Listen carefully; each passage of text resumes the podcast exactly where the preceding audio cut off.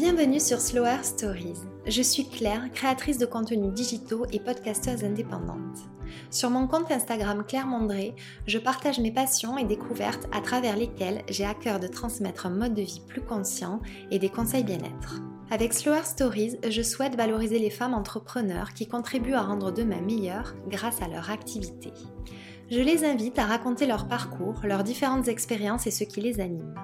On échange sur des sujets qui nous touchent à toutes, comme la féminité, le bien-être et le stress, la maternité, l'artisanat ou encore l'éco-responsabilité.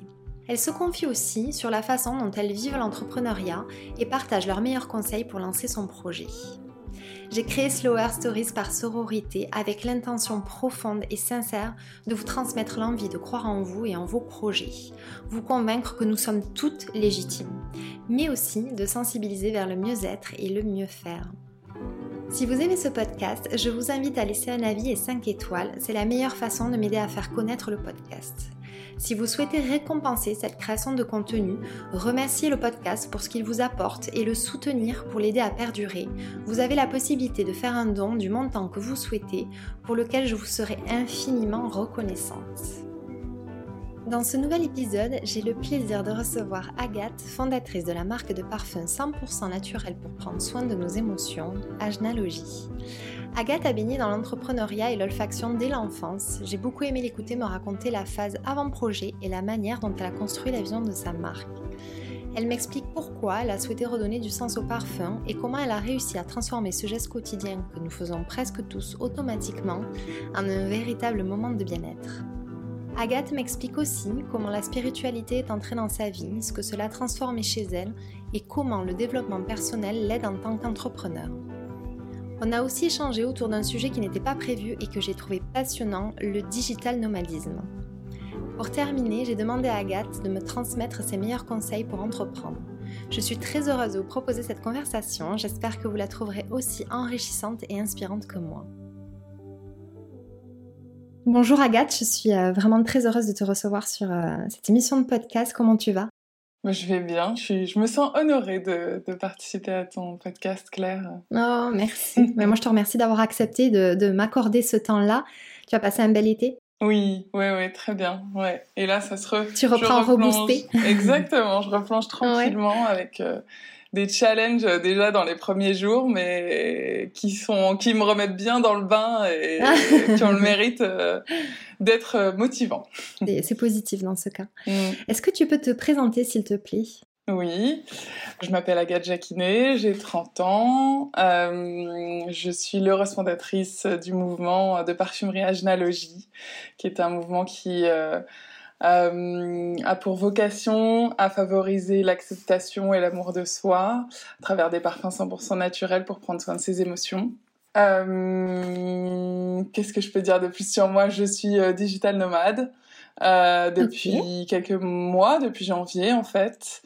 Euh, donc je vais un peu où le vent me porte euh, en ayant fait de mon entreprise euh, quelque chose d'assez nomade en tout cas euh, grâce à l'aide d'une super logisticienne et voilà d'autres euh, éléments en plus. Euh... C'est génial, ce qui veut dire que vraiment tu, tu, te laisses porter si tu as des envies de, de travailler ailleurs. Complètement. T'es pas attaché à un seul et même endroit, c'est ça? L'idée, voilà, c'est vraiment, j'ai quand même un point fixe qui, qui est très soutenant euh, ne serait-ce que pour y laisser toutes mes affaires, avoir ma production, euh, avoir un point de chute, ne serait-ce. Bien sûr. Mais euh, en effet, je saisis pas mal d'opportunités qui se présentent et j'essaye de profiter, ne serait-ce que des saisons. Euh, de pouvoir euh, se dire tiens quand il fait beau je vais au bord de la mer. Quand euh, il neige je vais à la montagne. Et, et voilà j'essaie de suivre un peu le, le, fil des saisons et profiter pleinement de la France puisque c'est principalement en France que je me déplace pour profiter. Et je rajouterais même que c'est aussi une ouverture euh, business parce que j'en profite aussi pour aller visiter toutes les petites boutiques, euh, les démarcher quand euh, j'ai des coups de cœur. Donc voilà, c'est aussi une belle occasion pour ça.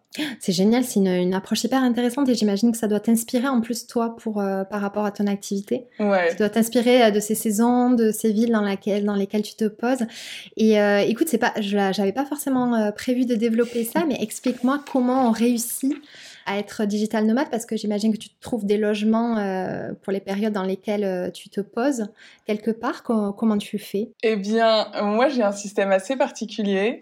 C'est que le nomadisme chez moi, il est arrivé pour une raison simple. C'est pour euh, des questions de, de budget en fait, de finances on va dire c'est que quand j'ai commencé à monter mon entreprise, euh, j'allais pas toucher le chômage très longtemps parce que j'avais mis pas mal de temps en fait à, à conceptualiser euh, l'idée, le projet. Et du coup, je me suis dit, il faut que je trouve un moyen pour être vraiment flexible avec l'argent. Et du coup, j'ai lâché mon appartement à Paris et euh, je me suis mis, disons, à suivre les opportunités. Et ça, a été beaucoup relié aussi, finalement, à des proches, bien sûr, mais qui euh, avaient, euh, disons, des talents particuliers qu'on allait mettre au service d'Agenalogie pendant un temps. Et ça s'est beaucoup tourné autour de ça. Donc maintenant, ça fait trois ans. Entre-temps, j'ai eu vraiment des périodes où je me suis posée et mon point de chute, en l'occurrence, est chez mes parents puisque bon, ils ont aussi leur entreprise sur place, ils gèrent une production eux aussi sur place. Donc voilà, il y a une vraie dynamique ici qui se passe.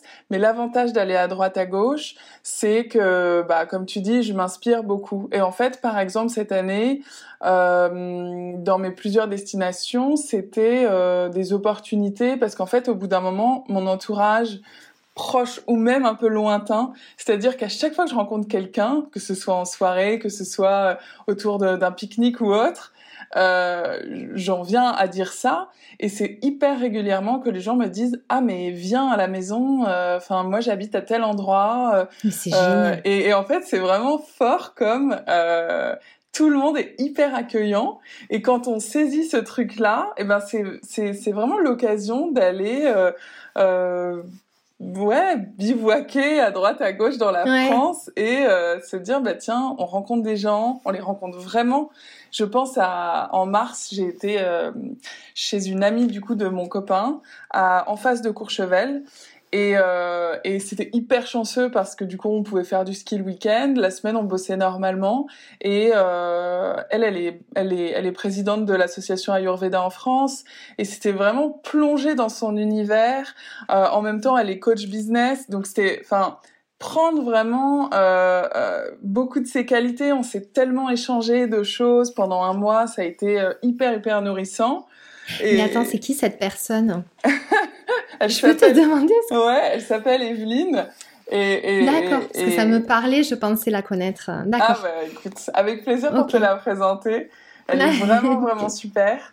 Et, et en l'occurrence, voilà, ça, c'est vraiment des opportunités. Et quand on était là-bas, euh, on a rencontré des gens qui eux-mêmes habitaient euh, à Grenoble, à, ailleurs, et euh, mm. qui nous disaient mais passez, enfin venez quelques jours, venez travailler. Ah, et ça, marche que comme ça. C'est vraiment excellent. Ouais. et puis en plus, toi, ça te permet, je trouve que d'avoir cette, cette expérience-là qu'on a on peut avoir plus quand on part en voyage seul, par exemple. Ça, ça te rappelle que ben, finalement, il y a une grande générosité mmh. humaine mmh. que qu'on n'a pas forcément l'occasion de, de constater dans son quotidien euh, sédentaire, justement. C'est génial. Et ton compagnon te suit, du coup Et oui, oui, parce que lui aussi, du coup, est nomade. Mais ce que, ce que tu dis avant me, me fait vraiment euh, écho sur une chose, c'est que même quand on reçoit, c'est euh, parfois, euh, euh, on peut, je pense, être un peu stressé de comment on va rendre.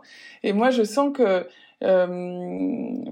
si on, du coup, si on extrait l'argent de tout ça, et eh ben du coup, c'était comment, depuis du coup toutes ces années, je pouvais vraiment me mettre au service de l'humain, ne serait-ce que dans la présence, dans l'accueil, dans euh, si je sens qu'il y a des choses euh, à développer par exemple ou euh, donner confiance à quelqu'un pour réaliser quelque chose. Ben en fait, j'ai aussi senti que ça pouvait tellement passer par là que c'est aussi très très riche comme type d'expérience de sentir que quelqu'un peut donner quelque chose de finalement très concret et, et ça peut être euh, échangé contre quelque chose de, de très énergétique quoi finalement très très impalpable ouais. C'est génial, ça me, ça me parle beaucoup et tu, tu laisses une trace à chaque fois. Ouais. c'est trop bien. Écoute, merci beaucoup de m'avoir euh, partagé ça. Je, je trouve que c'est vraiment une, une, très belle, euh, une très belle approche. Est-ce que euh, tu peux me dire comment t'es venue euh, l'idée de créer Agenalogie? Agenalogie, euh, bah déjà, j'avais depuis, je dirais pas petite, mais presque, l'envie d'être entrepreneur. En tout cas, l'envie d'avoir mon entreprise j'ai j'ai grandi euh, dans une enfin chez mes parents qui ont leur entreprise euh, qui euh, mon père me disait très régulièrement c'est bien d'être son propre patron ouais t'as baigné là dedans voilà j'ai vraiment baigné là dedans et j'ai eu de j'ai eu une, une, très belle expérience en fait professionnelle juste après mes études dans une une belle entreprise qui s'appelle Phyto qui a été créée par Monsieur Patrick Alès et qui m'a beaucoup inspirée. Euh, et c'est vrai que c'était dans le soin capillaire. Moi, j'étais passionnée de parfumerie depuis vraiment toute petite et je savais que c'était là-dedans que je voulais me lancer. Mais j'avais euh, eu cette opportunité de travailler euh, voilà, chez Phyto. Et en, en fait, j'ai enchaîné quelques CDD et au bout d'un moment, je me suis dit, mais si je, je, je, saisis pas tout de suite euh, ce que j'ai vraiment envie de faire, peut-être que voilà, je vais me réveiller dans dix ans à me dire bah qu'est-ce que t'as fichu euh, euh, Ça fait euh, ça fait dix ans que tu dis que tu veux travailler dans le parfum et en fait euh, voilà.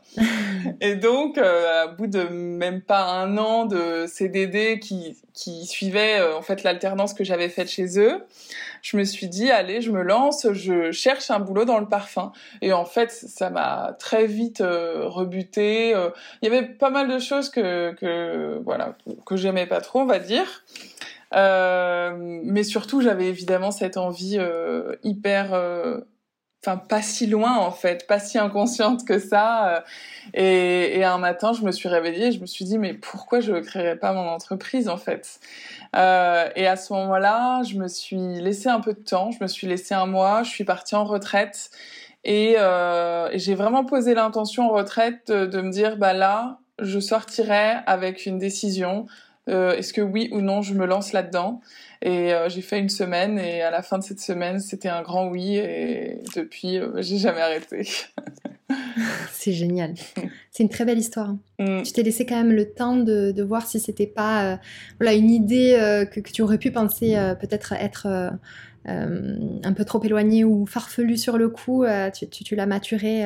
Exactement. Ouais, ouais. J'ai vraiment pris ce temps euh, parce que parfois on est inspiré par des choses et au final euh, c'est parce qu'en plus si tu veux il y, a une chose importante c'est que je je suis pas sortie de mon lit ce matin-là en me disant oh, c'est agenalogie, euh, c'est ce, c'est, cette idée-là, euh, et je me suis lancée euh, là-dedans. C'est que je me suis réveillée en me disant je vais décider en fait de devenir euh, bah, patron d'une entreprise et, et, et, de me lancer et du coup de travailler sur moi parce que c'est essentiel quand on voilà quand on crée son entreprise euh, et c'est devenu c'est comme si il y avait deux chemins en fait le chemin de, du salariat et le chemin de l'entrepreneuriat et cette décision qui du coup a été mûrement réfléchie, c'était simplement celle de se lancer sur le chemin de l'entrepreneuriat et de se dire bah est-ce que est-ce que j'ai envie de faire euh, un pas en arrière? La réponse c'était non. Et du coup, je me suis dit bah voilà, c'est devenu mon nouveau chemin quoi. Et après peu importe la forme que ça allait prendre finalement. D'accord. Mm. C'est hyper intéressant. Et du coup, tu t'es lancé comment concrètement? Eh ben concrètement, euh, ouais, c'était c'était très intéressant. Ça a été une période euh, à la fois assez longue et assez courte en même temps. Assez longue parce qu'en fait, il y avait beaucoup de temps de maturation, beaucoup de temps d'exploration intérieure, extérieure, euh, de choses qui presque j'avais l'impression ne, ne, ne, servait à rien, tu sais. Euh, c'est euh, euh, un moment, je me suis dit tiens, euh, je vais me former sur la lithothérapie et j'ai commencé à me faire plein plein de fiches, me former moi-même, tu vois, plein plein de fiches avec toutes les pierres, les propriétés, les choses, etc. Et puis après j'ai laissé ça de côté, mais en fait tout ça nourrissait vraiment quelque chose parce que ça m'a aussi beaucoup inspiré la lithothérapie dans ce que je fais. Euh, tout ça nourrissait en fait un, un, projet qui allait se concrétiser, mais voilà, c'était pas évident de, de, de, trouver le fil conducteur de tout ça. Ensuite, une fois que cette période est un peu passée, euh, j'ai intégré un incubateur de cosmétiques éthiques. Euh, et là, disons que ça m'a permis de structurer mon idée et de commencer à structurer ma pensée à tous les niveaux, sur tous les secteurs, sur tous les, les catégories en fait euh, du, de l'entreprise. Et ça, je dirais que ça m'a beaucoup aidé parce que euh, j'ai commencé à avoir une vision assez globale, à pitcher mon projet, euh, voilà, à, à, concrétiser certaines choses. Je commençais aussi à chercher des fournisseurs. Euh, j'avais trouvé ma parfumeur avec qui je commençais à avoir un lien aussi très fort et, et avec qui je commençais à créer des choses. Euh, donc ça, ça a été vraiment une étape. Ensuite, j'ai fait une autre formation qui s'appelle Gold Up, qui m'a permis de prendre confiance. Ça, c'était vraiment important. C'est, marrant parce que la formation, elle est, elle est vendue comme quelque chose de très complet, mais moi, ce que j'avais entendu là-dedans, c'était euh, contre le syndrome de l'imposteur pour vraiment prendre confiance et y aller. Et c'est ça qui m'a parlé. Tout à fait de quoi tu veux parler. c'est non, mais c'est hyper important. Ouais. Mm. Et moi, c'est ça qui m'a vraiment parlé. J'y suis allée et j'en suis ressortie où en fait, je me suis rendu compte que tout était prêt, mais qu'il me manquait moi la, la, le, le, petit coup de boost qui fait que bah j'allais y aller. Et euh, après tout ça, euh, j'avais du coup euh, le fameux ce qu'on pourrait appeler business plan. Oui. Voilà. et à ce moment-là, euh, mes idées étaient plus concrètes, même si là encore, enfin, j'avais pas de produit, j'avais pas de site, j'avais, j'avais rien de très finalement oui. concret. Euh, mais j'avais euh, quand même une première aperçu de euh, ce que j'allais devoir faire, de combien ça allait me coûter. Et à ce moment-là, euh, je suis allée voir du coup euh, ma famille et j'ai levé du love money. Donc moi, en fait, j'ai créé tout ce début d'entreprise avec mes économies. Donc en commençant quand même à faire du développement, mais voilà, on va dire à, de façon très humaine, très même R&D, quoi, des, des, petites choses pour euh, oui. pour voir là où j'allais aller. À ce moment-là, du coup, bah, j'ai donc levé du love money et euh, j'ai commencé à concrétiser les choses, puisqu'en fait, il y a un moment où quand tout est fait sur le papier, euh, il ne faut plus que euh, finalement euh, passer les commandes et y aller, quoi. Voilà. Et oui. Et puis tu vas nous expliquer, mais euh, j'imagine que, enfin, en plus c'était une évidence pour tes parents de te soutenir et tu vas expliquer euh, pourquoi. Mm. Et du coup, Agenalogie a combien de temps de création? Eh bien, j'ai commencé vraiment à travailler du coup sur le projet à la sortie de cette fameuse retraite au euh, 3 janvier 2019. Ok. Ouais. Et euh, j'ai lancé en octobre de l'année d'après. Donc j'ai lancé en octobre 2020. Agenalogie aura deux ans en octobre 2022. Ouais. Ok, génial. Et t'es contente de ces deux premières années? Ouais, je suis très contente. C'est marrant en plus parce que hier soir, j'ai bossé avec un, un, très bon ami qui, qui est ingénieur et qui m'a aidé à, à, créer le diagnostic euh, olfactif que, que je propose sur le site. Et, comme là, je lance une nouveauté, on l'a mis à jour et et, et c'était ah, c'était super de, de voir parce que lui, du coup, a vu l'avant-projet et il me disait mais j'en reviens toujours pas qu'Agenalogie ce soit concret, que ce soit vrai, que que ça existe. Et de voir l'évolution. Ouais, je suis très contente parce qu'avec Agenalogie, j'avais deux rêves. J'adore les intentions. Moi, j'avoue que c'est un truc qui, qui, qui, rythme mes années et, et beaucoup de, de, choses en plus. Euh, j'avais deux rêves avec Agenalogie. C'était un d'être dans Vogue et deux d'être aux Galeries Lafayette. Et depuis peu, je suis dans Vogue euh, à de multiples reprises et aux Galeries Lafayette, euh, Champs-Élysées ah, et, Félicitations. et ouais, mmh. Je suis très très contente. Mmh. Ah ouais, c'est formidable. Au bout de deux ans, c'est une grande fierté. Oui. Et j'avoue que là, du coup, cet été, ça a beaucoup été euh, à la fois du il y, y, a une chose qui est très dure dans l'entrepreneuriat, c'est vraiment de se féliciter, quoi, hein, de, de, je trouve, de, de nourrir euh, son accomplissement. Euh, et c'est marrant parce que quand j'écoute parfois des entrepreneurs parler, ceux qui par exemple arrêtent et ils disent tiens, si je changerais une chose, ce serait que je mettrais plus d'attention sur nos succès. Et je me dis, c'est vrai qu'on oublie souvent euh, de se célébrer là-dedans. Et du coup, j'ai vraiment essayé cet été de me connecter à ça le plus possible, même si vraiment, naturellement, je sentais que j'allais dans complètement autre chose. Et c'est quoi la suite? Et c'est quoi la prochaine stratégie? Mais euh, j'essayais vraiment de revenir à ça et de dire, mais waouh, célébrons aussi déjà ce qui est là. Mais j'avais aussi ce truc-là qui disait, bon, bah maintenant que ça s'est fait, qu'est-ce que c'est la suite, quoi? Et j'ai passé l'été euh, à réfléchir à ça pas mal. Je pense que c'est hyper important d'avoir ce recul-là. Souvent, on a un recul euh, négatif en se disant, en se disant euh, j'aurais dû faire comme ça, j'ai perdu du temps. Ou... Mm. Mais c'est tellement important de, célébrer ces victoires, justement. C'est clair. Mais c'est pas dans la culture, ni voilà, c'est de, mm. fonctionner de cette manière-là. Donc, c'est important de, le rappeler et de réussir à à l'inclure dans son quotidien. Oui, ouais, c'est vraiment pas évident. Ouais, ouais, c'est clair. Non, on n'a pas euh, grandi avec ça. Ça commence dès le milieu scolaire, hein, mais euh, je trouve c'est difficile. Alors, je sais pas si tu entends les, cloches, mais. oui, un petit peu. Oui. Ça donnera un petit peu de matière euh, à notre épisode. Est-ce que tu peux m'en dire un peu plus sur la manière dont tu crées tes parfums? Parce que je trouve que c'est un, un, secteur assez fascinant dont on connaît peu de choses. Donc, je suis toute oui. Alors, euh, ouais, j'ai une façon du coup assez singulière de créer les parfums, mais qui finalement colle plutôt avec euh, ma vie en général. Je crois que j'aime bien faire des choses singulières. Je crée des parfums basés sur le principe de l'aromacologie. Déjà, c'est quelque chose de très rare euh, dans le monde de la parfumerie et même le monde des odeurs en général. L'aromacologie, c'est le principe de l'influence des odeurs sur le psyché émotionnel. Et du coup, j'avais envie, euh, déjà en, créant euh, ma marque de parfum, de redonner du sens au parfum. Je trouvais qu'il y avait vraiment quelque chose de, très vertical dans le monde de la parfumerie, un peu de l'ordre de, il y a des parfumeurs qui sont là-haut, qui créent des jus pour euh, les gens en bas.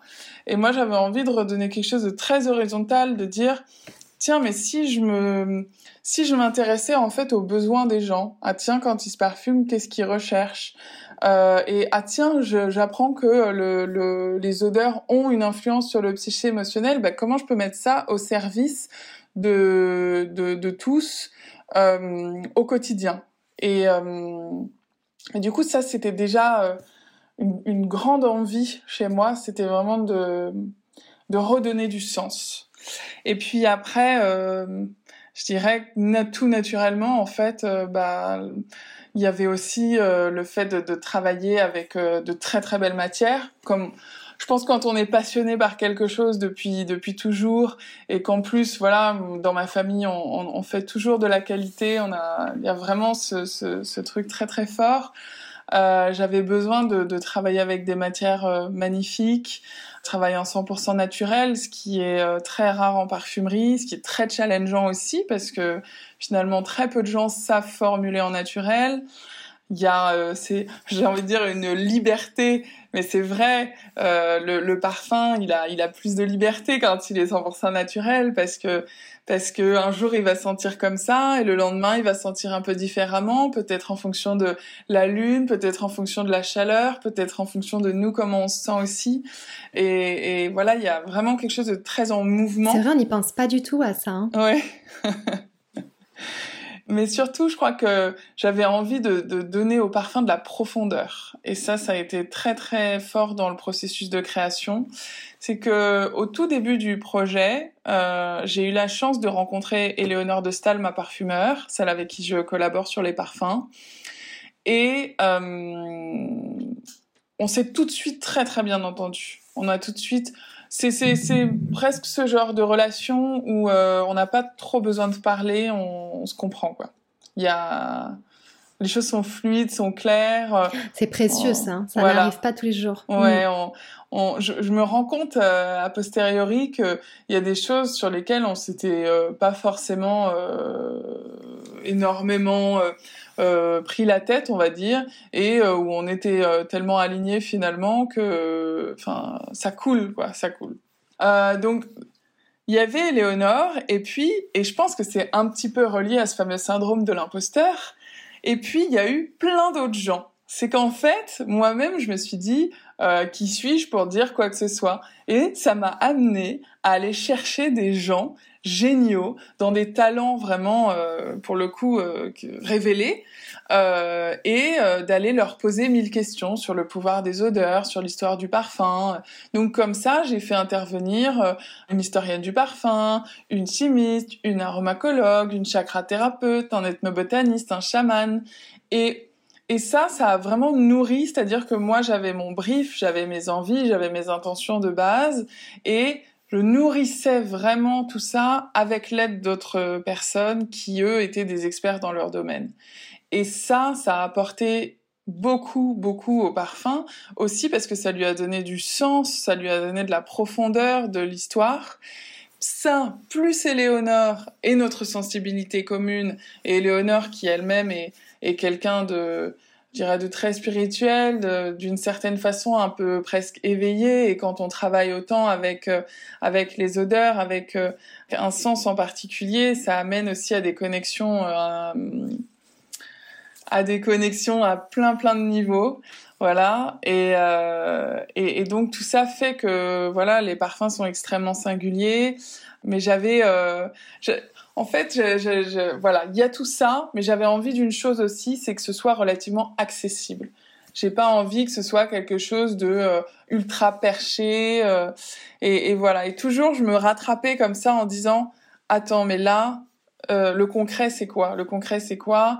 Et euh, du coup, euh, voilà, d'aller avec tout ça faire quelque chose de un peu simplifié, on va dire, pour que les gens puissent l'utiliser facilement au quotidien et bénéficier pleinement du pouvoir des odeurs, en fait, tout simplement.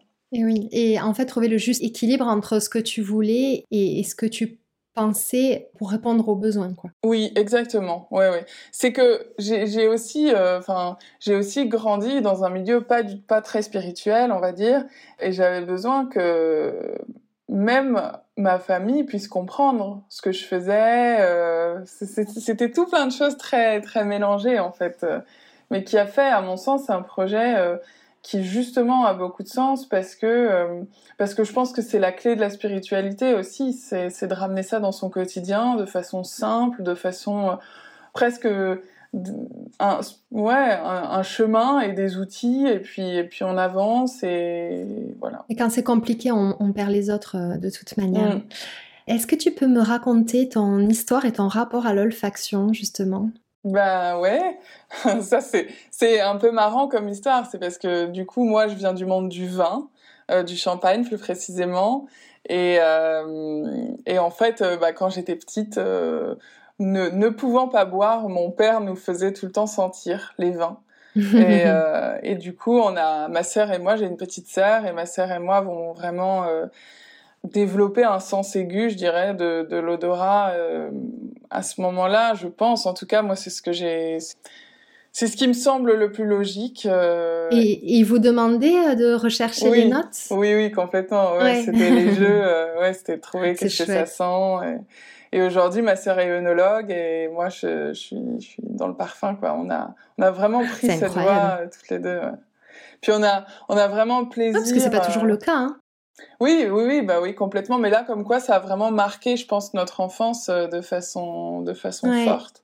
Et d'ailleurs, on a vraiment plaisir quand on se voit à travailler ensemble euh, là-dessus, quoi. Elle, elle travaille un peu sur mes parfums. On va déguster des vins ensemble. On va parler des arômes. Et c'est vraiment quelque chose qui nous relie, quoi. Oui, c'est génial, je trouve. De quoi est-ce que tu t'inspires pour créer justement tes parfums? Beaucoup de choses. La base, ça a été les chakras, puisque en fait, quand j'ai commencé à, à, réfléchir aux besoins de chacun, je me suis dit tiens, comment euh, je peux savoir euh, euh, quel est ton besoin à toi Claire, euh, vs mon besoin à moi. Euh, on, on, a tous quand même des besoins qui me semblaient être singuliers. Et en fait, c'est vrai que en, en, en regardant, en m'intéressant de plus près au chakra, je me suis dit mais en fait c'est très logique. On a tous ces roues énergétiques dans lesquelles du coup circulent des énergies et j'ai associé ces énergies euh, en fait à des à des besoins tout simplement. Oui. Donc ça, ça a été vraiment la base de la réflexion, la base de, du mois du brief que j'ai fait. Et après, ça a beaucoup été nourri. Et d'où la naissance de ton diagnostic en ligne. Ah oui, oui, complètement. Ouais, ça, ouais, c'est vraiment, euh, c'est aussi pas mal venu de là. Euh, c'était cette connaissance de l'humain à travers les chakras m'a ouvert beaucoup d'intuition et en effet, du coup, j'ai ce diagnostic qui fonctionne très bien, mais en fait, ce diagnostic, il est issu de moi. Et c'est drôle parce que euh, je vois quelqu'un et je vais lui dire, mais toi, le parfum euh, qu'il te faut, c'est celui-là. Et euh, la personne va me dire, ah bah je vais faire le diagnostic pour euh, vérifier si c'est bien ça. Je lui dis, mais le diagnostic, c'est juste une matérialisation de ma pensée. Et, bien sûr. et du coup, la personne fait le diagnostic, elle dit, ah bah oui, c'est vrai, c'est bien ce que dit le diagnostic. Et là, je me dis, ah yes, il est vraiment bien fait ce diagnostic. Et du coup, tu réponds à, à ces besoins euh, des chakras par l'aromacologie. Oui, complètement. En fait, euh, j'étudie moi les vertus de, de matières premières et d'odeurs, on va dire. Et euh, ensuite, je les associe à des... Enfin, je les associe même pas, en fait. Tout simplement, on prend l'ilang-ilang, qui est une fleur très solaire, euh, très euh, avec euh, avec son côté assez sensuel, eh bien je l'ai mise dans le parfum désir qui est le parfum relié au chakra sacré, relié à la lumière, à la créativité, à la sexualité, à la sensualité. Et du coup, c'était de se dire, bah tiens, cette matière conjuguée à toutes les autres. Donc après, voilà, il faut il faut aussi créer la, la, eh oui. le parfum parfait pour que on puisse aussi avoir ce bénéfice mais c'était ouais moi j'ai j'ai j'ai un peu comme rôle de me renseigner sur toutes les vertus des plantes et puis euh, d'inspirer ensuite euh, le reste pour créer ces parfums vertueux. Oui. Donc du coup tu t'inspires de la nature et, euh, mm. et, des besoins humains, de l'humain. Complètement. Et j'essaie de faire matcher tout ça ensemble, ouais, sous le spectre des odeurs parce que du coup c'est là où ça se rejoint. Et d'ailleurs c'est intéressant parce que dans mes valeurs et je dirais même dans mon cahier des charges de création d'agénéalogie, il y avait le 100% naturel, mais il y avait aussi le sourcing éthique. Et, le sourcing éthique en parfumerie aujourd'hui, euh, ça passe par l'équilibre. Mais de toute façon, euh, l'équilibre est important partout. Mais c'est-à-dire que on peut aller chercher les matières premières les plus euh, bio, les plus euh, respectueuses de l'environnement, on va dire, euh, et même de l'humain, et malheureusement avoir ce producteur qui est un très mauvais extracteur, et du coup la matière va pas sentir très bon. Mon objectif c'était vraiment de trouver le juste équilibre entre ces deux choses, quoi, entre à la fois respecter, mais respecter l'humain, ça c'est un essentiel juste absolu. Respecter la nature, être bio quand euh, quand euh, ça respecte aussi euh, très bien notre notre cahier des charges olfactif mais aussi avoir de belles matières, quoi, des belles matières qui sentent bon, qui sont bien extraites, qui sentent pas le foin, parce que c'est un peu le, le, le, risque en naturel aussi. Et, donc c'est vraiment trouver le juste équilibre dans tout ça. Et de toute façon, euh, ouais, c'est comme ça un peu partout, je pense. Oui. du coup, tu y as un peu répondu, mais euh, je te cite, tu souhaites faire le pont entre le relationnel et le spirituel. Mm. Quelles sont tes intentions euh, profonde avec Agenalogie et qu'est-ce que tu souhaites transmettre? Ça rejoint, je trouve, ce qu'on se disait un peu tout à l'heure. C'est que pour moi, euh, faire le pont entre le, spirituel et le rationnel, c'est ça s'est justement ouvert quand euh, j'ai commencé à entrer dans le monde plus spirituel, on va dire, et je me suis trouvé un peu cette cette clé pour faciliter la compréhension, le discours, euh, essayer de donner des petits outils très simples euh, à des gens qui n'ont pas du tout l'habitude d'en utiliser ou faire conscientiser quelques trucs, euh, voilà, avoir vraiment ce, ce rôle-là. Et avec Agenalogie, j'essaie vraiment de faire ça parce que j'ai pas essayé, et j'aurais pu d'ailleurs, de créer quelque chose qui n'existe pas. Là, j'ai, je suis partie du parfum, qui est en fait euh, un, un, objet qu'on utilise, qu'on sait utiliser et euh, qui a déjà sa place dans le quotidien de chacun. Et ça, je trouve que c'est une, une base simple, à laquelle on peut ajouter énormément de profondeur, énormément de soins, cette mission dont je parlais aussi tout à l'heure, de faire attention à soi grâce à ça, de se demander à chaque fois qu'on va se parfumer comment je me sens aujourd'hui, de respirer pendant qu'on se parfume, de, de vraiment prendre ce temps, même si c'est une minute, deux minutes, trois minutes, euh, chaque matin ou chaque jour, pour prendre soin de ce qu'on est, de ce qu'on ressent. Et, et, ça, c'est c'est un peu ça pour moi aussi, faire le pont entre le rationnel et le spirituel. C'est tellement de choses en plus, mais c'est et puis peut-être sortir aussi de... Parce que comme le, parfum, c'était quelque chose de, très rationnel, euh, nous, c'est un geste qui est devenu automatique, auquel on, on réfléchit même plus quand on se parfume. C'est comme ça, ça fait partie de mm. la to-do list euh, du matin, de la mise en beauté, de... voilà. Et là, c'est de conscientiser justement euh, ce que représente le fait de se parfumer. Et je, trouve ça vraiment... très très intéressant, ouais. Oui, complètement, ouais, ouais c'est ça, c'est exactement ça. Est-ce que tu peux m'expliquer justement, tu parlais de spiritualité, comment toi tu euh, as mis un pied dedans? Je crois que c'est lors de ton année à New York. Comment ça s'est passé pour toi et, euh, et voilà, qu'est-ce que ça a transformé en toi? Hmm. Oui, j'ai découvert à, New York, j'ai déjà beaucoup découvert le yoga grâce à une amie euh, qui euh, qui m'y a emmené, qui m'a fait vraiment découvrir, qui est devenue professeure de yoga à cette époque. D'ailleurs, c'était en 2014. Donc j'ai fait beaucoup de yoga. Déjà, ça m'a, enfin, ne serait-ce que ça, je trouve ça ça a ouvert des, ah ouais, ne serait-ce que se dire mais ah je sens ça dans mon corps ah je je me repositionne mieux ah je enfin juste de prendre la conscience du corps et du coup de plus en être euh, le serviteur mais mais presque de voilà de créer ce combo entre entre soi et le corps de se mettre au service c'est vraiment super. J'ai découvert un peu la méditation et je pense aussi que j'ai découvert le yes mood en fait. C'est drôle parce que cet été j'ai lu euh, les cerfs volants de Kaboul et et à un moment, il dit, euh, le père, il dit euh, à son fils, ici aux États-Unis, ils sont réfugiés aux États-Unis, et il dit, ici aux États-Unis, les gens sont tellement optimistes qu'ils euh, réalisent leurs rêves d'une certaine façon. Et, et, et c'est drôle, je trouve que c'est vrai que les Américains nourrissent un optimisme mais sans fond, sans faille. Euh, et, et, je pense que ça m'a aussi euh, vachement inspirée. Et je suis rentrée en France et j'étais yes girl et, et, voilà. Et, j'avais anticipé mon retour euh, en allant, euh, prenant rendez-vous avec une thérapeute pour faciliter mon retour. Et euh, finalement, elle m'a parlé de, de ces retraites pour jeunes. Et comme j'étais cette yes girl, bah, j'ai dit bien sûr, je vais y aller.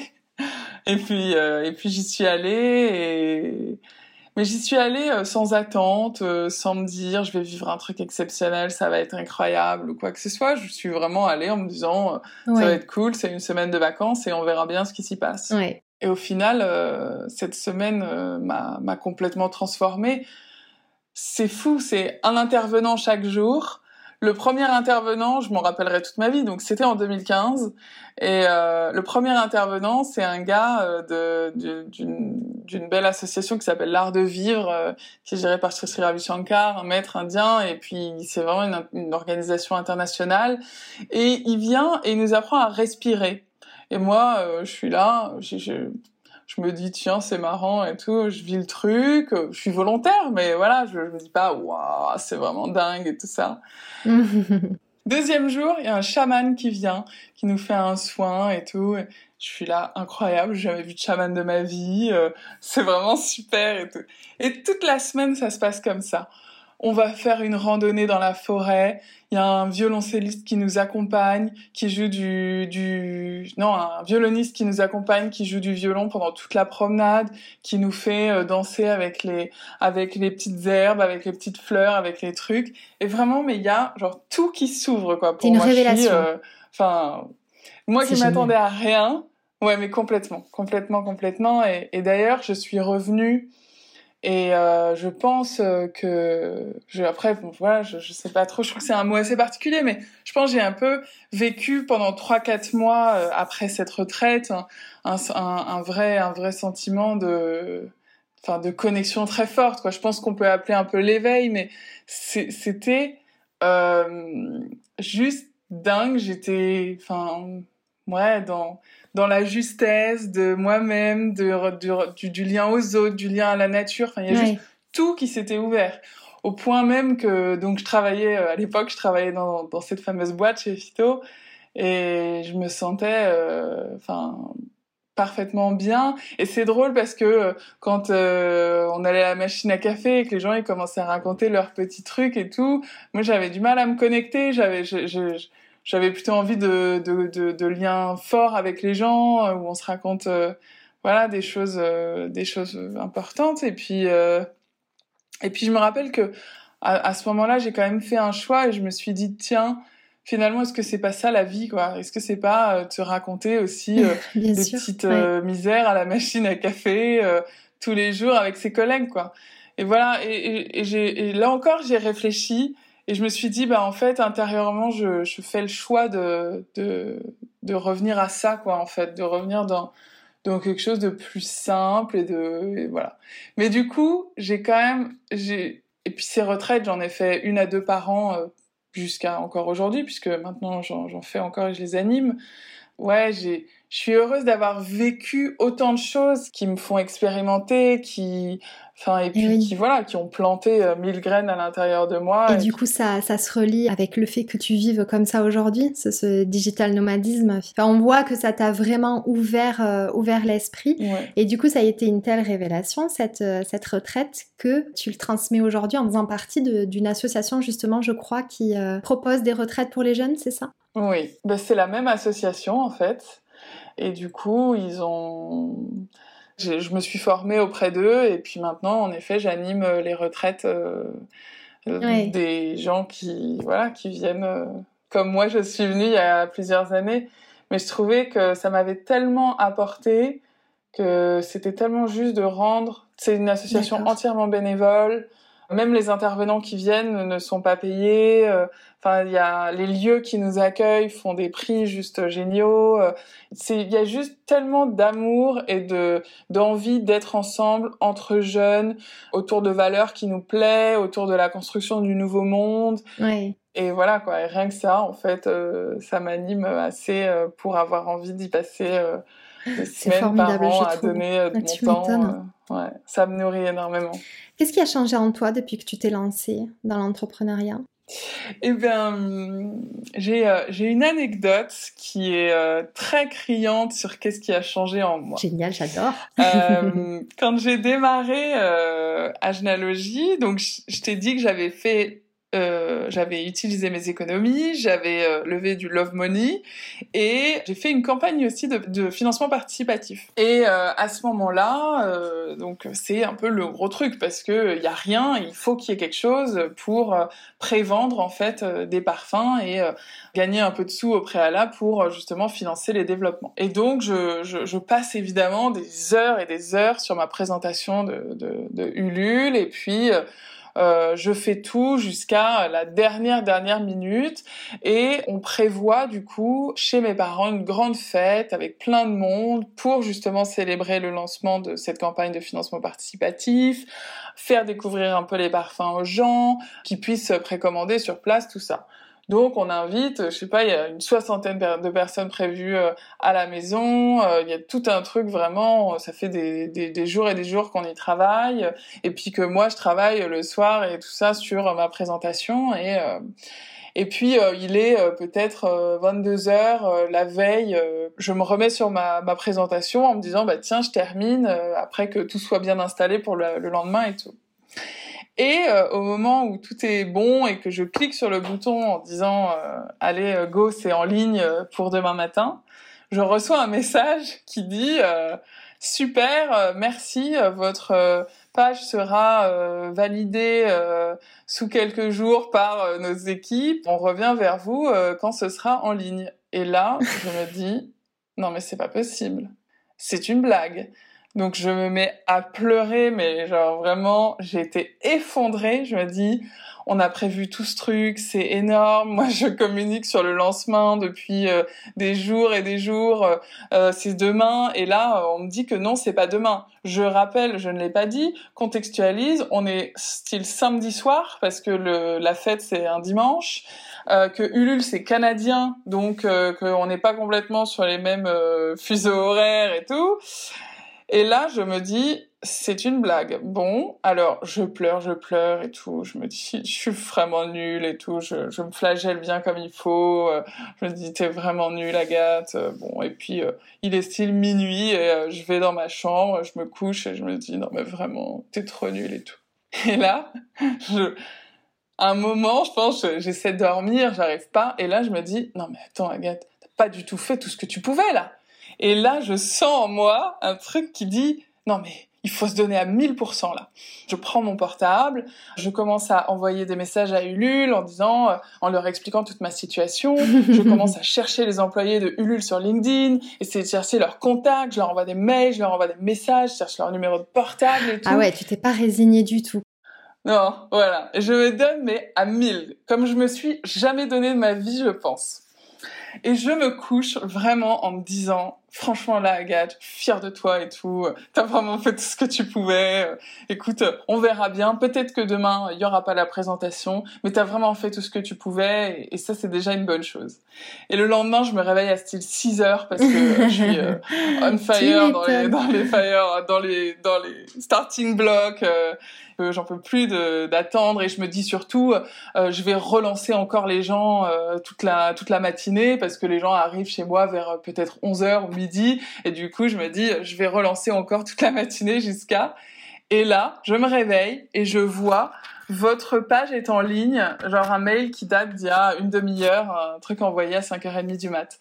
Et là je pleure. Je me dis mais mais c'est fou quoi. Et vraiment je suis mais émue émue émue. Et je et je tu vois et je sens en moi juste une fierté si forte que je me je sais pas je tu vois je me je me suis dit mais t'es tellement engagé auprès de toi-même auprès de ton rêve. Et et, et ça c'est c'est ça en fait que je retiens le plus.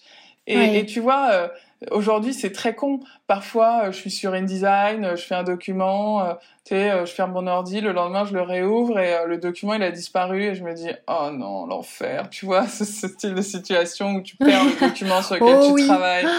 Et, là, rester calme, c'est très difficile. ça, c'est horrible. Et, et en fait, je me suis mis à aimer ce genre de moment, presque pour ressentir ce truc dans mon ventre qui dit, waouh, là tu vois, on challenge ta patience et tout. Et, et là, faut y aller, faut le refaire. Et quand tu vas le refaire, il sera encore mieux et tout, tu vois. Et je me dis, c'est oui, trop J'ai tellement connu ce genre de situation et t'as raison en fait, mettre le point dessus, se dire, mais oui, tu t'es surpassé. Euh, c'est ça en fait, c'est le mot, se, se, dépasser totalement. Quand on te met à l'épreuve et que en fait tu dis bah ouais, mais grave, je vais le faire, mais bien sûr que je vais la saisir cette épreuve. Mais oui, c'est ce qui vraiment te, transforme et te transcende le plus. C'est euh, exactement. C'est génial. C'est une très belle, euh, très belle anecdote. Je te remercie de, me l'avoir partagée. Qu'est-ce qui est le plus gratifiant pour toi? Euh, bah, Il y a beaucoup de choses, mais je crois que le... une des choses qui me marque beaucoup, c'est les gens que je rencontre.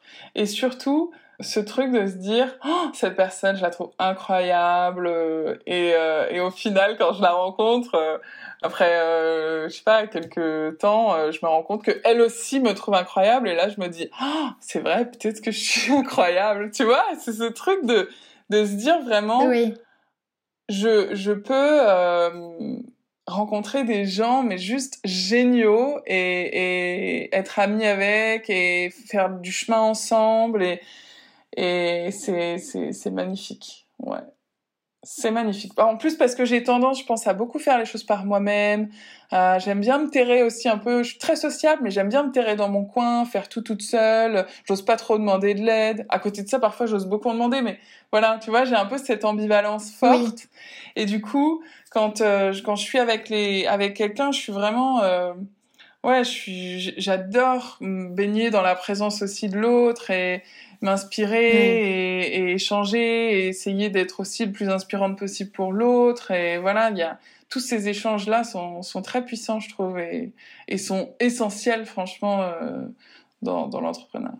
Ça fait, ça fait vraiment écho euh, en moi parce que je suis euh, aussi comme toi et, et ça me nourrit tellement chaque fois que je, je, je fais ces rencontres-là et, Et comme tu dis, en fait, c'est vraiment, ça redonne du sens au mot échange quand tu es mm. avec une autre personne. Parce que ça, c'est pareil, c'est un mot que je trouve qui, qui euh, qu'on sort et qui n'a plus euh, un sens, euh, on, pèse plus le sens de ce mot-là. Et, quand tu en ressors vraiment enrichi, tu te dis, oh là là, mais c'était génial, c'était vraiment mm. génial. Et c'est là où vraiment ça, ça prend tout son sens. Ouais. c'est vrai que ça, ça, nourrit beaucoup. Qu'est-ce que tu dirais à quelqu'un qui souhaite se lancer, qui souhaite lancer son projet, tu vois, mais qui, qui n'ose pas? Eh ben, je pense que je dirais de réfléchir déjà un peu. C'est marrant, mais je pense que euh, de réfléchir et de sentir. Je pense que se lancer, moi en tout cas, la façon dont je l'ai perçu, il y avait beaucoup d'intuition. Euh, il y avait il y avait beaucoup de naturel dans la façon dont ça s'est fait. Il y avait aussi beaucoup de voilà de, on y va, on donne de l'énergie et tout ça. Mais ouais, je pense déjà euh, sentir que si c'est juste, il y a, y a, beaucoup de peurs qui sont là forcément. Il y a, y a, je pense qu'il y a, y a quelque chose qui est important euh, dans l'entrepreneuriat, c'est qu'il faut écouter son besoin de sécurité. Moi, je sais que j'ai beaucoup, beaucoup, beaucoup challengé mon besoin de sécurité. Je le challenge tout le temps d'ailleurs. Enfin, en étant nomade, il faut pas avoir un, un besoin de sécurité fort. Et... Non, c'est certain. je trouve que c'est vrai qu'il faut se connaître et savoir que euh, ben si c'est là, si c'est fort, ouais, il faut, il faut oser se lancer, mais tout en vraiment gardant de la conscience sur ce qu'on fait. Moi, j'ai eu de la chance parce que j'ai, j'ai, hum, j'ai vu une thérapeute en fait euh, pendant deux ans euh, quand j'ai commencé à lancer ma boîte. Je me suis dit que c'était important. Elle m'a dit, Agathe, il y a une chose auquel il faut faire très attention, c'est le burn-out de l'entrepreneur. Et c'est vrai qu'il faut toujours faire attention quand on se lance chaque euh, décision, aussi petite qu'elle n'y paraisse, va influer sur la suite et va. Euh, au début, on plante les graines, disons, et, et je trouve que c'est important de laisser le temps, de pas forcément euh, avoir envie de hurry et de, de, tout sortir tout de suite et de et de et de tuer le game, quoi. Il faut vraiment laisser le temps et sentir que tout est juste, quoi. De cette décision-là, elle est elle est alignée avec qui je suis, et, ça aussi, et ça aussi, et ça aussi. Et, moi, honnêtement, j'ai mis beaucoup, beaucoup de temps à lancer Agenalogie. J'avais l'impression, en tout cas, de mettre beaucoup, beaucoup de temps. Et maintenant que c'est fait et que j'ai quasiment deux ans d'existence, je me dis, au final, euh, c'était pas trop long. Enfin, c'était, voilà, ouais. Et c'est un mm. coach que tu as vu quand tu parles de thérapeute? C'était, c'était une psy. D'accord. Euh, mais il s'avère qu'elle était un peu coach aussi. Enfin, un peu je pense coach aussi. Elle avait beaucoup de casquettes parce qu'elle adorait se former. Donc moi je suis allée là-bas avec la casquette de psy et en fait euh, c'était génial parce que parfois je pouvais lui parler de mes problématiques perso et parfois rien à voir. On se disait ah j'ai du mal à m'organiser moi sur la généalogie. Elle me disait ah bah ok et puis euh, elle me donnait des techniques et tout. C'était vraiment super. De toute façon sur certains euh, points c'est pas si, si éloigné que ça. Hein. Oui, le, bah, psy du coaching hein, de toute manière. Mais ouais, c'est important. C'est quelque chose que, que j'aimerais beaucoup faire, tu vois, pour euh, justement euh, trouver euh, l'équilibre. Je trouve que ça, c'était vraiment très difficile entre... Parce qu'on se met énormément de pression quand on est en son compte et on se dit mm. que c'est difficile de se détacher de l'idée que chaque... chaque minute, si tu le vraiment tu l'optimises pas, que tu vois, ça, ça c'est difficile. C'est clair, hein. clair. Moi aussi, quand j'ai démarré, mais je, au bout d'un moment, je commençais à être stressée. Moi, j'ai tendance, c'est marrant, quand je vois des, une astrologue, une thérapeute, machin, ils me disent tous la même chose. Agathe, vous devez faire attention, vous avez tendance à l'angoisse. Je dis, ah, d'accord, il faut méditer. Ils disent tout le temps ça. Vous avez tendance à l'angoisse, il faut méditer. D'accord. Et, quand j'ai commencé, pareil, à bien bosser, on va dire, sur Ajna, oh, je me sentais exactement comme ce que tu dis. Oh, je me disais, mais ça s'arrête jamais, en fait. C'est une roue euh, qui, ne, qui ne s'arrête jamais. Et je suis allée voir ma mère et j'ai dit, mais maman, je, je, c'est, enfin, c'est dur, quoi. Et elle m'a dit, ah, mais tu sais, Agathe, être son propre patron, c'est beaucoup plus dur que d'avoir un patron. Parce que quand tu rentres chez toi le soir, ton patron est plus là, alors que là, je peux te dire, il est là, il est tout le temps là. Ah oui, oui. Et tu t'arrêtes jamais de penser justement à, ton activité. Et, c'est là le, le, plus grand challenge, je pense, c'est de réussir à, ouais, à trouver euh, cet équilibre. Euh, oui, mm. complètement. Et tu vois, du coup, franchement, si je synthétisais en plus ce que j'ai dit avant et ça, c'est que il faut, il faut vraiment accepter ce qu'on ressent et être dans l'accueil, tu vois, dans l'amour, parce qu'on va forcément aller dans ses ombres, on va forcément aller dans ses peurs, on va aussi forcément aller dans sa lumière, et ça fait peut-être parfois aussi peur que, que les ombres. Et il faut vraiment être indulgent avec soi-même et, ouais et, et envoyer de l'amour. se dit mais c'est et s'accepter en fait, tu vois. C'est moi j'aime bien cette idée que le matin, je prends toujours un temps pour euh, me dire tiens comment je me sens et tout. Et il y a plein de moments où je me sens pas top et je me dis bah c'est ok en fait, j'accueille ça et et même quand quand je travaillais moins, enfin quand j'avais moins de choses à faire, on va dire tu vois, il y avait même des journées où je travaillais pas et où je me disais c'est vraiment ok parce que parce que je sens que j'en ai besoin et de m'écouter à ce point me permettait tellement d'être, euh, tu vois, plus aussi à l'écoute quand j'étais à Donf, quand j'avais un méga rythme et tout, que, enfin, ça s'équilibrait super bien, quoi. Ouais. C'est génial que, que tu y sois arrivé. En tout cas, c'est euh, vraiment très juste, je trouve. Et, une quête à avoir parce que c'est, il faut vraiment essayer de ne pas trop se laisser aller dans l'énergie négative. Ouais, ouais, ouais. C'est vrai qu'on peut vite euh, y être. Euh, oui. y glisser en tout cas par période. Qu'est-ce que tu aimerais euh, dire à la Agathe enfant? Eh ben, c'est marrant parce que ce que j'ai pensé, c'est c'est pas moi qui parle à la Agathe enfant, c'est la Agathe enfant qui me parle tout le temps. Et en fait, je suis, je me suis à un moment très fortement reconnectée à mon enfant intérieur il y a plusieurs années. Et en fait, euh, vraiment, la Agathe enfant, elle est tout le temps avec moi. Et je dirais que elle, elle me dit surtout, t'inquiète, ça va aller et amuse-toi, quoi. C'est génial. Et comment t'as fait pour te reconnecter à ton enfant intérieur? Eh ben, j'ai fait une séance d'hypnose avec un proche mais ça m'a pas trop parlé. Moi, je suis assez, euh, voilà, je, garde pas mal de souveraineté, on va dire, sur euh, tout ce qu'on me fait dans les soins et tout. Je, je mets toujours de la protection. Et là, j'en avais pas mal mis, mais le principe m'a bien parlé. Et du coup, deux secondes après, je me suis un peu éclipsée dans une autre pièce et j'ai refait le processus, mais toute seule. Et c'est fou parce que j'ai vraiment très rapidement reconnecté avec mon enfant intérieur. Et c'est marrant parce que ça m'a reconnecté plusieurs années avant j'avais fait une méditation avec une amie et j'ai à la fin de la méditation, je lui avais dit "T'as vu, c'est marrant, euh, j'ai vu ton enfant intérieur." Et elle m'avait dit "Ah bon et tout, c'est dingue." Et en fait, à ce moment-là de la, de la foi, je me suis dit, en fait, c'était mon enfant intérieur que j'avais vu. Mais tu vois, en fait, j'étais déjà connectée un peu. Enfin, c'était là, mais j'avais pas trop mis de la conscience là-dessus, quoi. Et ça s'est fait vraiment très naturellement. Euh, et en fait, très souvent, du coup, je refaisais ce processus-là d'un peu de d'hypnose, enfin qui est, à mon sens, juste aller voir à l'intérieur. J'ai un petit, je sais pas, j'ai un petit rituel que j'aime bien. Tu vois, je me connecte à mon cœur. J'ai créé un petit escalier dans mon cœur et je descends. Et en fait, je me transforme en mini-chose qui va voir mon enfant intérieur à côté. Et puis on discute, on papote et tout. Mais hyper souvent, je le fais. Hein. Tu sais, euh, et, et je vais et parfois même il y a d'autres parties de moi qui sont là aussi. Enfin, et c'est c'est devenu un truc que je fais de façon hyper euh, naturelle. Ouais. Et, et en fait, quand, et, et quand j'y vais pas trop, et que, tu vois, j'oublie un peu, et voilà, et qu'à un moment, je me dis, oh là là, faut que j'y retourne, ah bah là, euh, je suis mal reçue. ok. Est-ce que tu dirais avoir retrouvé ta mission de vie? Eh ben, je, je, oui, enfin, je pense que j'ai plein de missions. On a plein de missions, mais je pense que je suis sur un axe qui me ressemble vraiment beaucoup. Et ce que je disais tout à l'heure, c'est vraiment ça, c'est que pour moi, généalogie, c'est trois pans. C'est la parfumerie qui est ma passion depuis toute toute petite. C'est la spiritualité qui m'accompagne depuis plusieurs années et qui est très importante pour moi. Et d'une façon, c'est aussi l'art, la beauté, qui est aussi quelque chose que je nourris beaucoup dans mon quotidien.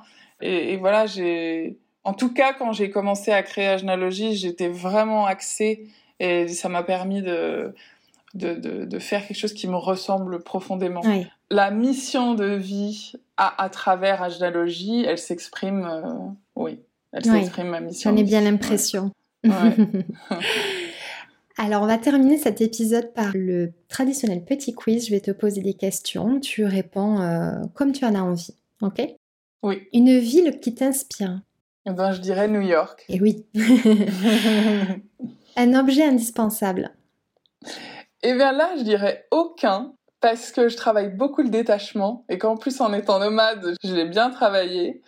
Franchement, je pense on pourrait dire le portable et tout, mais moi j'ai un gros kiff, c'est de laisser mon portable dans mon sac pendant deux jours et de vraiment pas le toucher euh, quand euh, je suis pas obligée d'y être attachée quoi.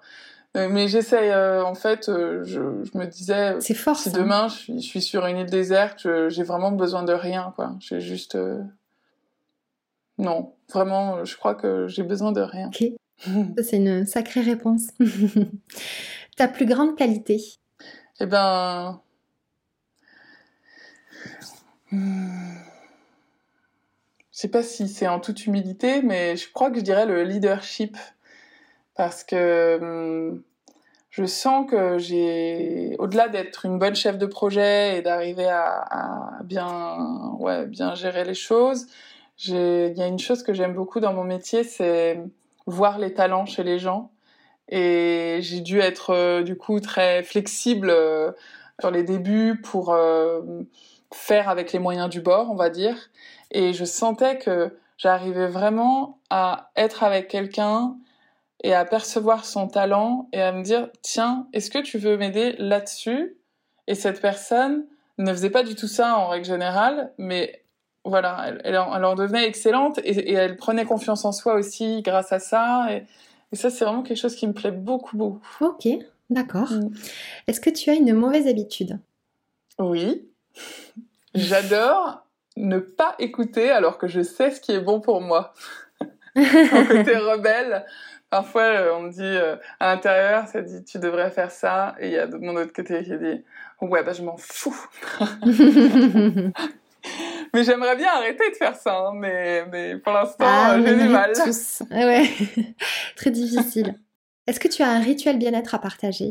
Ah ben... Autre que celui du coup euh, qui est très joli, celui que tu nous as partagé pour te reconnecter à, ton enfant intérieur. Mmh, ouais, bah, j'en ai plusieurs. Bon, déjà, euh, évidemment, il y a ceux que j'ai créés avec les parfums qui sont des vrais rituels euh, pour se reconnecter à soi et à ses émotions. Mais je pense qu'il y en a un que j'utilise quand même depuis, depuis ce fameux moment où j'ai appris à respirer. C'est euh, quand je sens le stress ou, euh, ou juste que c'est nécessaire, je, je respire avec le ventre. La respiration abdominale, en fait, tout simplement, je la trouve juste ultra puissante. Moi, en tout cas, moi, sans ça, je pense que j'aurais fait un, burn-out. Ouais. non, c'est un outil ultra puissant. Ouais, ouais. Et je, je, je, le conseille euh, dès que je peux euh, aux gens un peu, un peu stressés ou autres parce que je, je trouve qu'elle est magique. Ouais. C'est hmm. fou. C'est vrai, je te remercie de, de l'avoir rappelé d'ailleurs. Ta plus grande victoire eh bien, eh bien, je vais raconter une autre anecdote. J'ai une anecdote euh, qui me plaît bien, qui, ça faisait, euh, on va dire, un an et demi que j'avais commencé à créer Agenalogie, que je passais beaucoup de temps dessus, euh, que les choses me paraissaient aller assez lentement, mais bon, elles avançaient petit à petit. Et puis, un jour, j'ai fait mon premier shooting, du coup, avec une fille que je connaissais et puis euh, une équipe, euh, bref, un, beau truc. Et puis pendant le shooting, à un moment, les filles me disent ce serait bien que tu aies des photos toi aussi. Donc euh, voilà, et puis je dis bah oui, faisons des photos maintenant, vite fait. T'es sûr, tout ça? Oh oui, oui, tant qu'on y est, machin. Donc je vais à, la maquilleuse vite fait, et puis on fait quelques photos comme ça. Et je reçois le shooting quelques jours après, et j'ouvre un peu les photos. Et là, en fait, je, je, je mets à pleurer, je suis très émotive, hein. je me mets à pleurer. et là, pour la première fois, je me connecte à, à la concrétisation de ce qui se passe et à la fierté que j'en ai, tu vois, d'être en train de faire ça et de me dire, euh, mm. c'est quelque chose, quoi, tu vois. C'est quelque chose et, et je me rends compte ah, à ce moment-là. Ça m'émeut. je me rends compte à ce moment-là que depuis un an et demi que je travaillais à faire ça, je, tu vois, j'avais l'impression de rien faire presque entre guillemets, tu vois. Alors que là, pour la première fois, je me dis, ah, c'est concret, il y a quelque chose et c'est beau, quoi. Parce que les photos étaient incroyables et je me dis, c'est beau. Et je me dis, mais ah, c'est fou. C'est génial. Tu peux être fière. Hein. Est-ce que tu as un mantra euh, qui t'accompagne au quotidien? Ouais, il y en a un que j'aime beaucoup. Le contraire m'aurait étonné. J'en ai plusieurs, bien sûr, mais c'est ne il faudrait essayer d'être heureux, ne serait-ce que pour donner l'exemple. je le trouve sympa parce que dans mon chemin, il y a toujours cette quête-là du bonheur et, et de l'équilibre et, ça me challenge de fou. Je me dis toujours, est-ce que, est-ce que j'ai envie d'un truc à, 1000% où j'ai une grosse boîte, des salariés, euh, où je dois sortir beaucoup de, de chiffres d'affaires pour payer tout le monde, pour payer un bureau, pour ci, pour ça, ou bien est-ce que je préfère mm. être dans un rythme plus tranquille, plus à l'écoute, avoir beaucoup de temps pour moi dans la journée, pour faire euh, des pratiques ou autre. Et, et ça me challenge de fou euh, parce que je sais pas exactement ce qui me rendrait la plus heureuse, mais en tout cas, j'essaie vraiment de trouver et de, et de chercher, quoi, du coup. oui. et une dernière question pour toi. Ce podcast valorise les femmes qui contribuent à rendre de même meilleures. Qui est-ce que tu aimerais que j'invite après toi? Ben, J'ai pas trop d'idées, mais figure-toi que ça m'a tilté au début, du coup, quand on a commencé à discuter. Et maintenant, je dirais Evelyne d'Ayurveda en France on, a un, lien très très très intéressant. Elle est un peu comme moi, tu vois, quand on se dit le, pont entre le rationnel et le spirituel. C'est une, nana très badass que je respecte beaucoup et elle fait beaucoup de choses dans sa vie, mais à la fois elle s'écoute aussi beaucoup et, elle a fait de grandes grandes choses dans sa vie. elle est à la retraite depuis peu, mais elle s'occupe toujours du coup d'Ayurveda en France. Elle fait des retraites chez elle. Elle a construit un lieu magnifique euh, à la montagne. Elle fait des retraites pour apprendre à cuisiner euh, ayurvédique. Enfin, elle, est prof de yoga aussi. Elle a, elle a un chemin de vie euh, vraiment euh, fort intéressant. Et elle a beaucoup à transmettre, ouais. ouais. Et elle est, elle est très intelligente. Et d'ailleurs, c'est marrant parce que c'est une femme qui a été, tu sais, à HEC, je crois, à l'époque où il n'y avait que des hommes. Ouais. Et c'est très spécial parce que du coup, c'est des milieux où il faut, il faut se montrer un peu tel qu'un homme et justement euh, se réapproprier sa féminité là-dedans euh, et dans le travail et tout ça, c'est un, un, vrai chemin aussi. Quoi. Oui, exactement. Mm. Écoute, Agathe, merci beaucoup. Vraiment, je me suis régalée d'échanger avec toi. C'était euh, passionnant et, et, et, on sent vraiment que ce que tu fais t'anime profondément et ça, c'est ça me nourrit et c'est hyper inspirant, vraiment. Donc, merci beaucoup. Mm. Bah écoute, moi je suis vraiment honorée et en plus ça m'a remis plein de frissons partout, plein de beaux souvenirs, de, de pouvoir repenser à tout ça et, et ouais et, je suis et, et clairement tu fais partie de ces femmes très inspirantes dont, dont je suis fière d'être euh, aux côtés euh, sur le chemin de, de l'entrepreneuriat et ouais c'est bah, c'est ça, me touche vraiment beaucoup. Bah, je trouve que tu es aussi une femme très très inspirante donc je suis ravie euh, d'avoir pu faire partie Merci. c'est toi qui vas me mettre les larmes aux yeux. Merci vraiment ça me touche beaucoup. Je te souhaite vraiment tout le meilleur pour la suite et je te dis à bientôt. Ouais à toi aussi. Merci Claire J'espère que cette nouvelle conversation vous a plu et qu'elle vous donne l'envie de croire en vous et en vos projets, mais aussi de transformer un peu votre quotidien. Si vous souhaitez me soutenir et ne manquer aucun épisode, je vous invite à vous abonner sur votre plateforme d'écoute et à le partager autour de vous. Et pourquoi pas, si le cœur vous en dit, à noter ce podcast et à laisser un avis, ça m'aidera beaucoup à le faire connaître. Je vous retrouve dans 15 jours pour une nouvelle histoire inspirante. En attendant, on se retrouve sur le compte Instagram Slower Stories. Prenez bien soin de vous.